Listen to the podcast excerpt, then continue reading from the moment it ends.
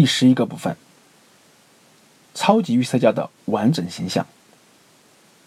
最后来看看成为超级预测家的关键。我们分别会谈谈超级预测家的世界观、他们的性格特点、他们的能力以及态度。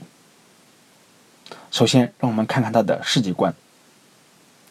一切都是未知数，现实无限复杂。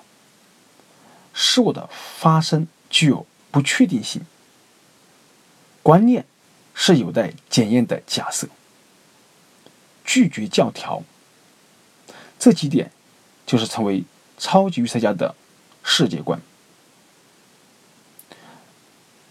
那么我们再来看看他们的性格特点：具有求知欲，热衷于挑战，善于呢反思自我。这三点就是超级预测家的性格特征。我们再来看他们拥有什么能力，并不算艰深的数学知识，对数字敏感，这两点就是超级预测家要求的能力。最后，我们看看他们的态度，相信自我提升可以实现，保持韧劲儿。并坚持下去，这两点就是我们超级预测家的对待事物的态度。好，这个部分我们讲的是超级预测家的完整形象。